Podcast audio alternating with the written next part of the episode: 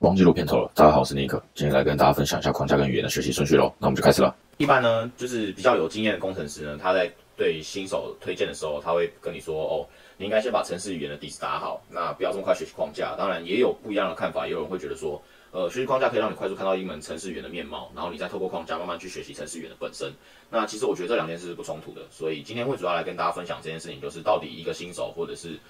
在你学习的过程中，城市语言的过程中，到底应该先学习框架，还是先学习语言这这件事情？那我觉得主要分为三个部分，就是你的主要目的和你的动机，再来是管理期待这件事情，最后是你必须要不断替自己找到你专属于你的方法，甚至是你人生中的导师。这会是今天想跟大家分享的三个部分。第一个部分呢，你的目的跟动机，为什么选学习框架或学习语言，跟你的目的或动机有关呢？因为在学习的过程中，我们要不断的获从中获得一些 small win，就是所谓的成就感。你才不断的 push 你继续往前，所以你的动机跟你的目标变得非常的重要。如果你今天只是想去成为一个专职的接案者，那讲白一点，程式语言的功力或许不用到超级深，你可能只要能够应付能交付案案子，甚至一些简单案子。有些人可能是想要成立一个工作室，有些人可能想要成立一个大公司，甚至有些人想要做产品。那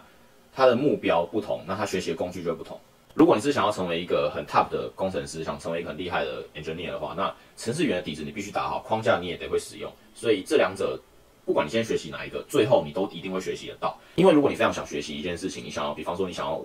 做出一个属于自己的 app。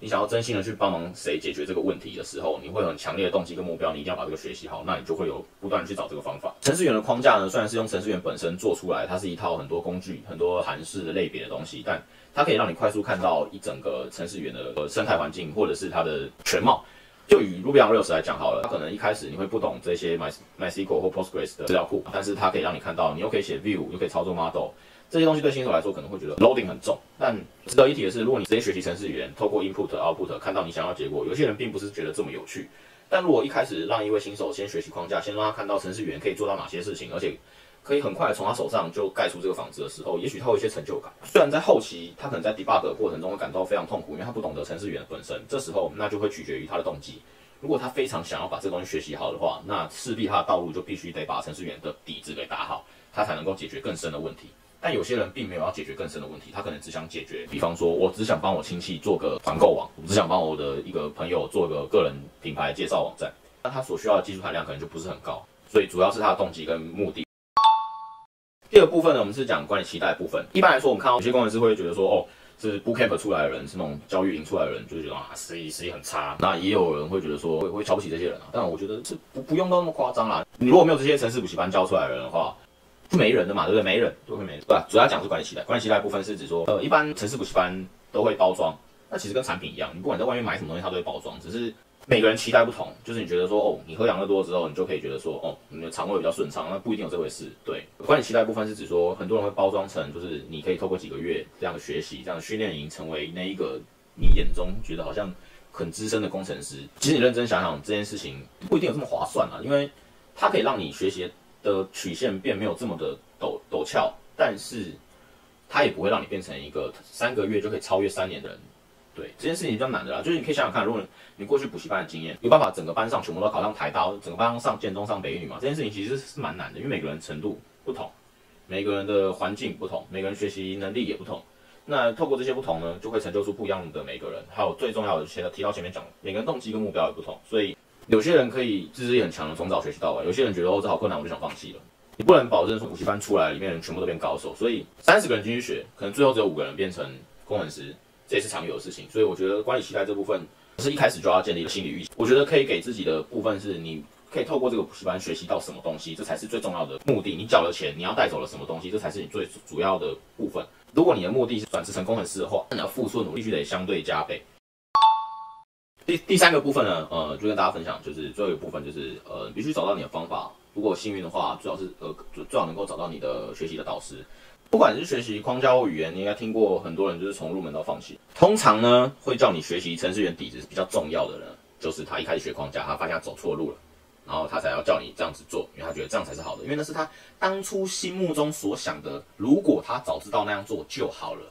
但是其实这个顺序每个人都不一样，所以。不用太介意，不用太介意，真的不用太介意，就是不要理那些人啊，自己学怎样就怎样，对啊，每个人都有自己进步的方法。学习呢，一定会遇到挫折，然后而且会容易迷路。所谓迷路，就是你不晓得你现在到底学这个方法，或是你现在实做这个东西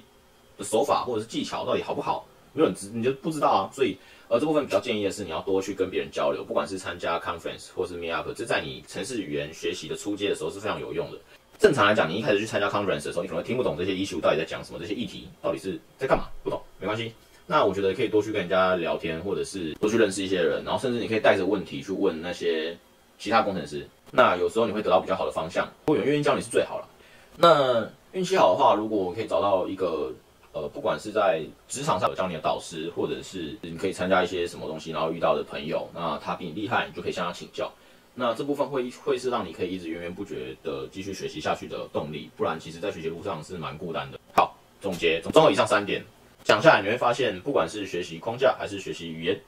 这件事情呢，我觉得本身是没有冲突的，因为到最后呢。如果你一开始学习框架，你想要继续精进自己的话，你必须得先学会程序员的底子，才能看懂框架这些东西到底是怎么被实作出来的，然后怎么才能去做更深入的实作。那如果你是先学习程式语言的人呢，你也会发现，像东拼西凑的写法可能没有一个章法，然后也不晓得怎么和人合作的时候，框架就是让你加速放大你技能的时候，所以这时候你就去学习框架。所以这部分我不觉得有什么必要的顺序不可，因为就如前面所讲，每个人都有学习自己的方式，再加上现在的坊间的补习班。他会教你程式语言，也会教你框架。那你到底要先学哪一个？其实不是那么重要。我倒觉得你可以先定定好自己的目标到底是什么。你要做出一个网站给谁？你要学习这个程式语言 for what？你要到底要做什么？这件事情先定好，再去选择你的工具跟方向，然后再找到朋友、导师来一直不断就是修正。我们下次见，拜拜。